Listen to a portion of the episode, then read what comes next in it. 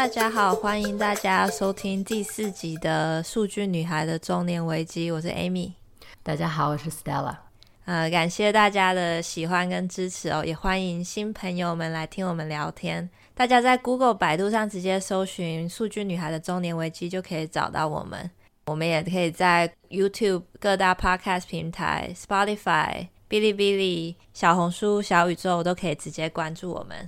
如果大家觉得我们的内容不错，对你有帮助的话呢，也请帮我们多多宣传，我们也会更有动力的持续创作。Stella，为什么今天还是只有我们两个人？今天本来是有一个 guest，有一个嘉宾，然后我们甚至还在小红书上发了预告，但是呢。这位嘉宾喝醉了，喝醉了，喝醉了，然后强撑着跟我一起 set up 设备之后，就整个昏死过去了。所以为了不要开空窗，Amy 和我又赶紧说，我们再录一集，聊一聊我的工作经验。对啊，我早上收到讯息的时候，觉得 什么东西你是认真的？我还本来还很兴奋，想说喝醉了好啊，喝醉了聊得很开心，结果。还是没有办法准时出席，我们就下次再说。对，这就是一个非常难让人预料的嘉宾。等到时候他上了节目聊了，大家就知道了，是一个非常非常 random，但是也很有趣的人。嗯，我觉得很期待哦。他这是喝醉了，我反而更期待他来上节目。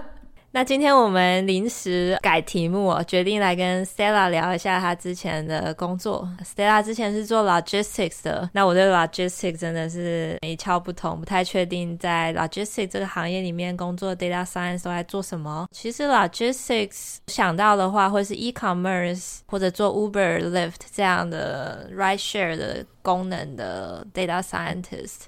甚至是 FedEx、UPS，它可能会需要很多去做呃 delivery 的预估。那 Stella 之前做的是什么样的 logistics 呢？嗯，logistics 确实是一个非常复杂的行业，它跟我们每个人当然也是非常相关的了。我们在网上买东西。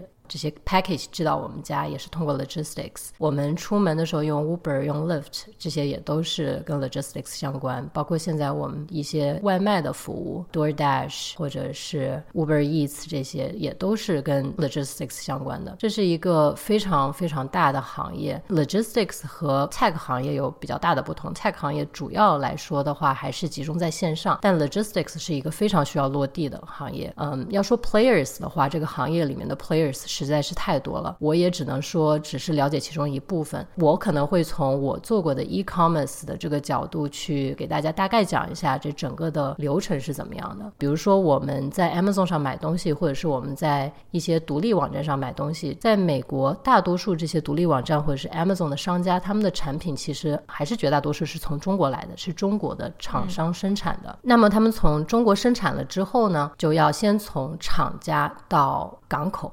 然后再从中国的港口到美国的港口，中间就涉及到可能是海运啊，或者是空运，然后再从美国的港口呢到美国当地的各个不同的 warehouse，再从 warehouse 可能它还有一个所谓的 hub spoke 的这种模型，那我们今天就不讲，再到离你最近的一个 warehouse，这个再从这个 warehouse 寄到你们的家，这个所谓的 last mile delivery，这整个过程非常的复杂，当中也有非常多的不同岗位的人在其中工作。共同促成整个这个从货物从厂商一直送到你的家门口，我们所谓的 port to push 这么一个流程，就是从港口到你的家门口。啊、哦，你家门口的 porch 就对了。对对，我在其中做的工作呢，可能更多的还是从 warehouse 到 warehouse，就 warehouse 之间的这个 logistics delivery 以及 last mile delivery 这一部分的工作。所以在这样子 e-commerce 工作的话，一般会有什么样的职位啊？像 Stella 之前是做纯 data scientist，还是需要去现场去做很多调研，然后来做叫 research scientist 的工作呢？那一份工作呢，也是一个 startup。我在非常早期的时候，我是头几个 data scientist 进入这个公司，所以当时并不可能有这么细的划分。比如说你是 product data scientist，你是比如说 research data scientist，或者你是 applied scientist，都是什么都做，没有这么细的划分。所以我在这一家公司做的也是什么都会做一点，尤其是早期的时候，比如说涉及到 operations data analyst 这种类型的工作，就是我们在整个 logistics operations 的过程当中会产生很多 data。当然，这个这个数据就不是像 ads 的数据那么的干净，它需要很多很多的 pre-processing，有很多的问题需要去解决。然后你把这些数据汇总了之后，根据部门的要求，或者是根据 C level 的它的一些侧重点，然后去做一些 reporting。这个工作就是繁杂，并且可能不是那么的有趣，但是也很重要，也是需要做的。还有就是和其他的 tech 公司一样的 product data scientist，这个在 logistics 公司当中也是还是存在的。还有就是更侧重 modeling 和 algorithm 一些的 data scientist，包括一些我们现在可能觉得比较 traditional 的 machine learning 的 projects，也是在 logistics 公司当中有很多 data scientists 在做的。那么有一类的做 modeling 和 algorithm 的 data scientists，在其他公司可能稍微少见一点的是 OR operations research engineer 这一类的 data scientist。那他们可能主要是在做 optimization 或者是 scheduling 这一类的工作。我其实常常看到大学或者是同事，他以前是念 operations research 的，然后我一直就是在想说，他们到底是做什么的？为什么现在来跟我当同事？像念这个专业的人，他去做 logistics 方面的 data science 跟 ML 的话，他是 domain knowledge 比较多吗？还是说他比较知道一些 traditional 的 optimization method？我对于 operations research 这个专业出来的人都是充满了敬佩 respect。因为我觉得我自己本身并不是 OR 背景的，但是我以前的专业呢跟 OR 是相关的，就是我们也会学很多 OR 的东西，会和 OR 的同学们一起上课。我是觉得他们学的东西真的很难了，也不是每个学校在本科的时候都有 OR 这个专业，OR 就是 operations research。很多的学校它可能是叫 industrial engineering 这个专业，industrial engineering 和 operations research 是会有一些交叉的。嗯，我在 Substack 上面有写过一篇文章，就是说不同的 data scientist 的岗位，其中就有开玩笑说，OR engineer 他们在 data science 非常火之前，他们是叫 OR engineer。有了 data science 这个 term 之后，他们叫 data scientist。现在 data scientist 可能不是那么的酷了，然后他们又重新 regain 他们的 title，现在又叫 OR engineer。他们做很多 optimization，呃，可能是 heuristics 或者是数学模型，scheduling 啊，然后还有很多很多，但是可能就是我刚刚说这两个是更为大家所知的。他们做 data science 还是非常的有先天优势的，一个是他们的数学功底真的是非常的好，而且他们可能和比如说数学系这种专业的教学来比的话，他们又会更侧重编程一些，所以。我觉得还是非常非常的有优势吧。Operations Research，他们知道未来出来工作会往 Logistics 这个 Data Science 的方向发展吗？还是这个是属于一个比较新的概念？Operations Research 发展也有几十年了，它最早应该是军方，哦，是军方，嗯，对对对，最早是军方，比如说作战的时候，你的后勤的所有的这些优化和协调。Oh, Operations，对对对，然后你读 OR 的时候，尤其是美国人读 OR 的，有很多是当兵的，这个也是非常。非常有意思的事情，就包括我刚才说的，我第一份在 logistics 的工作，当时和我合作非常紧密的 logistics ops 的头，他就是西点军校毕业，学的就是就是 operations research。哦，哇哦，这些其实之前没有想想过，也没有仔细跟做过 OR 的人聊过这些不同的岗位哦。现在 logistics 也发展这么几年，data science 它的分工也越来越细，一般是解决什么问题？如果我们是从比如说在 e-commerce 上买东西加上送货的这么一个流程来看的话呢，data scientist 其实是负责非常重要的部分，比如说路径的优化，包括你在买东西的时候，现在我们看到很多买东西的网站上，它都会在你买的时候就告诉你一个 ETA，就是大概你这个东西什么时候会到。这个也是 data science 的支撑，包括这个整个在送货的过程中，所谓的 first mile、middle mile、last mile 这每一块的优化，也都是 data science 在解决这些问题。做到 route optimization 的话，我就会想到其实跟地图比较相关。就地图的 routing 上面，其实跟一般的 data science 还是非常非常不一样的。那这一块是会有特别的人出来做吗？还是它都有很多已已经有的工具可以？帮助这些 data scientist 迅速的完成这个 ETA 跟 raw optimization。对，这个做 ETA 也有不同的做法。那我先回答，就是刚才你问的这个问题，是不是已经有比较成熟的 route optimization 的工具啊？这个我觉得可能要具体看每个公司它的 business model 是怎么样的，和它的具体的 operations 是怎么样的。比如说 OR 这一块的 data scientist，他们常去的其实是航空公司，各种 airlines。那如果是在这些 airlines 里面的话呢，他们的很多这种 optimization scheduling 的问题，他还是得自己写的，也不是说就真的是 from scratch，但是它还是有很多需要去自己去 build 的 components。但是对于中小型的 tech 公司，它如果涉及 route optimization 这一块的话，它可能还是极大程度上是在用现成的 Google Maps 的这种 API 的 service，或者是做的复杂一点的话，它可能会用一些 solver。solver 这个词，如果是 OR 专业的人一听到就会 click。但是我们其他专业的 data scientist 可能就会听得比较少，对对对，因为我也不是 OR 专业，所以我可能没有办法把它讲得很透彻。Solver 你就可以把它想象成是一个 black box，有一些比如说 mixed integer programming 啊或者什么之类的这种、oh. 这种对，然后它会帮你求解。有一些中小型的企业做的稍微复杂一点，它会用到 Solver，但是还有很多它就是直接用。现成的各种 map 的 API。哦，突然，呃，deja vu 想到一些之前 master 上的 optimization class 用的词，老师就会在白板上写这个 NP hard，属于比较深的 OR 的问题或者 optimization 的问题。那我是不太能解答了，我是只知道 NP hard 大概是个什么东西。是，就知道，嗯，很难，这个很难。我们聊一点接地气一点哦，像 logistic data scientist 一般要跟什么样的 team 交流，甚至出了公司需要跟什么样的 subject matter expert 做交流，因为这毕竟是要真的落地跑起来的东西。Logistics 公司现在也有不同的类型，有的会可能更传统一些，有一些呢所谓 logistics tech。那我之前的 experience 都是在类似于 logistics tech 这一类公司。所以可以从这个角度跟大家讲一下我的 day to day 工作大概是什么样的。在 logistics tech 公司当中，你还是会有 product manager 啊，你还是要跟 software engineer 合作。所以这一部分其实是和一般的 tech 工作的 data scientist 都是比较相似的。那不同的地方可能是在于前面说到 logistics 这个整个过程，它有非常多的不同的角色去参与，所以要跟这些不同的角色去打交道。那刚才 Amy 你提到说 SME subject matter experts 在 Logistics 这个行业里面，SME 真的很多，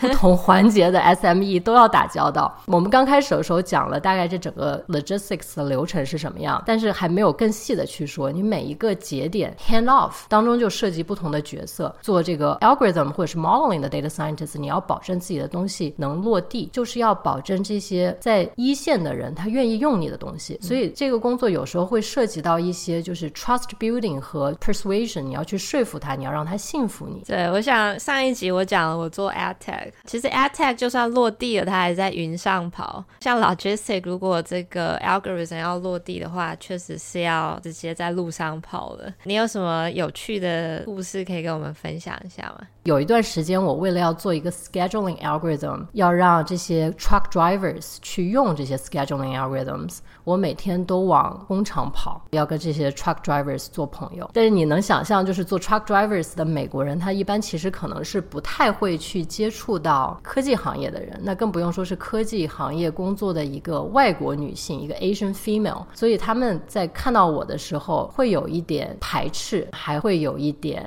怎么说呢？跟你没话讲。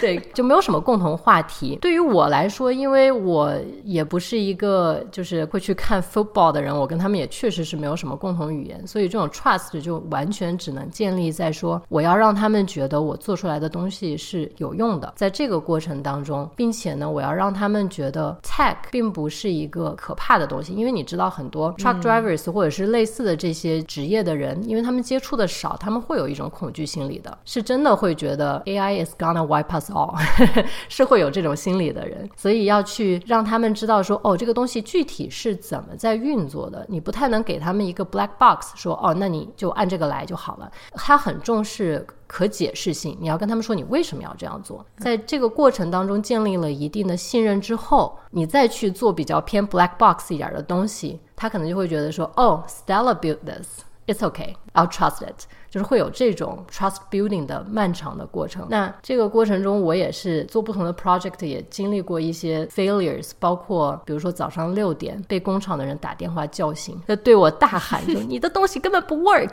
他直接打你手机找到你，对，直接打我手机，然后我就看到一个陌生号码，一接起来就是 yelling，还挺有意思的经历。像你这样，就是连 customer support 也要一起做起来了。对，这也是一个很好的问题。很多时候，data scientists 如果是完全 hide behind the screens 的话，我觉得很难和这些在一线工作的人建立一些 connections。如果是在比较 standardized 的一些工作流程当中，那可能我们会把这个东西就交给，比如说 product managers，让 product managers 去做这些交流。但是以我的经验来讲，和 logistics ops 或者是所有 operations 这些的人交流的话，你作为做产品的人，你作为去写这些 model、写这些 logics 的人，我觉得还是要去直接 face to face 的去跟这些人 interact，尤其是在早期的时候，我觉得会更加事半功倍一点。因为你如果通过 product managers 或者是通过这些 ops leads 去做这些事情的话，帮你传话的人他并不完全了解你是怎么做事情的啊，包括在使用的人他也还是不知道，就是说这个藏在 curtain 之后的这个 data scientist 他到底是个什么样的人，他还是没有办法建立这种信任。嗯，我觉得还蛮感动的，因为其实很多时候，就算我们做 data scientist 愿愿意去 go in the field 跟大家做实际上的交流，可是你的 manager 或你上面的人可能会觉得哇，你不需要去做这件事情。但常常你如果没有真的去的话，你没有 establish 那个 relationship 的话，你是没有办法了解真的问题出在哪里的。而且还有一个问题就是，如果我们不去 boots on the field 去看，去一线看的话，很多时候你直接通过这个数据，你并不知道这个数据是什么意思。比如说这个数据 data quality 出了问题，你也并不能看出来。尤其是做这种 operations 的，你这个数据非常容易出问题。与其你拿着别人给的数据，花很长很长的时间去用不同的测试的方法，用不同的 models，可能还不如你去一线看一看到底是怎么回事，建立一个直觉，这样对做 model 和做 algorithm，我觉得也是很有帮助。但是这个过程很累，真的非常辛苦。是好几个月吗？要去这个也可能和不同的岗位有关。我比较幸运的是，我们的客户就是自己公司内部的其他部门啊，哦、嗯，所以离得也不是很远。基本上你想去就去，你问什么人家也会说，不会觉得说哦，你是一个 third party vendor，有些话我不敢跟你讲。就所以这方面还是要顺畅很多。有一些 logistics tech 的公司是为客户服务的，对对，为别人服务的那种的话，我觉得可能就会更难一些。嗯，那就有更多 politics 跟复杂的关系哦。对。那既然投入了这么多的时间，为什么现在离开 logistics 行业呢？我觉得 logistics 行业还是一个非常有挑战性的行业了。我是很希望这个行业有大的突破，有 big breakthrough。因为现在比如说这个 last mile 的问题，或者比如说国内这个外卖小哥的这种送货的方式，我我始终还是觉得不是真正的解决问题的方法。我是觉得我现在自己没有这个能力去解决这个问题，但是我非常希望有能力的人。人去解决这些带来很多 inefficiency 和社会问题的啊，然后我们 data scientist 可以出一份力的地方去去努力。但是从我自己的角度来讲，我做的时间长了，我确实是也没有很多的新鲜感。我这个人就是，如果工作对于我来说没有新鲜感的话，我真的是每天上班跟上坟一样，就很难受。那跟我有点像。对对对，我们都是需要新鲜刺激的人。还有就是现在，尤其是在美国这个 tech recession 的影响。想下，logistics tech 也真的是非常的艰难，因为 logistics 它本身就是一个 thin margin 的行业，嗯、你只有规模做到一定大了，你才有这种规模效应，你才可能去 profit。那这个就要求你前期要投入大量的 capital，大量的资金去做这件事情。那在这个现在大家都收紧的这个状态下，就很难拿到这么多钱。前几年的时候呢，money was cheap，那个时候可能做 logistics tech 还是不错的，现在就是越来越。越难，这个行业不断的在收缩。近半年、近一年，看到很多初创公司、一些 logistics tech 的 startup 都没有活下来，也都是处于这个大背景下。做 logistics 的 data scientist，他们遇到的常遇到的困境是什么？例如，有些事情就是卡住了，因为产业的一些 restriction，它就没有办法再 move on 了，还是很多东西可能做久了，其实都没有办法落地。我觉得做 logistics 的 data scientist，一般来说遇到的第一个问题就是 data quality 的问题。它不像做 ads，你的数据都是在线上产产生的，很多数据它是要经过人手的，就是你只要有这个 human touch。那你就非常的 error prone，会有很多出问题的可能。那这个 data quality 可能就是第一道难关吧。嗯，还有就是你刚才 hint 的，可能会有很多 regulation 方面的问题，包括你在 transport 的过程当中，美国的 truck drivers 开多长时间，你就要休息多长时间，它有这种非常严格的 regulations。那么你可能就要在你做 scheduling 的时候，这些都是你需要 take into account 的。还有的难度，我觉得就是我们前面讨论的这个落地的问题，它。确实是需要做 data scientist 或者是 dev 这些人去和一线的人多交流，这个还挺难的。我感觉 tech 就自然的吸引了很多的 introverts，很多内向的人，self-selective，对吗？就是我们可能性格原因让我们更容易选择这个行业。就我每天对着电脑就好了，开会最好也少开一点，不要经常跟我讲话。我们 Stella 已经算很外向了，但是 truck driver 还是很不喜欢跟他聊天。对。我的经历就是，我得去克服自己的这些性格上的一些限制吧，去更多的去跟人交流，更多的去和人做这种 trust building exercise，并且对一线的这些人，可能不是那么了解科技的人，多去共情他们的处境。从他们的角度去看待现在发生的很多事情，我觉得这个可能对我来说是一个挑战，但是也是我做 logistics 这些年很大的收获。所以你会不会觉得，其实有一些可能行业功底的人在转行去做 logistics 的 data science 会比较容易上手或者是成功，因为他对这个行业有一定的 empathy 跟了解了，然后他再去学 data science 的东西去解决这个行业的问题。这样的人会不会在这个行业反而比较容易长久的待下来？我觉得是啦，他的 domain knowledge 比较要求比较高的一个行业。那如果你之前已经有类似的，或者说就是这个行业的经验的话，肯定是会有帮助。但如果你是像我和 Amy 一样比较贪婪、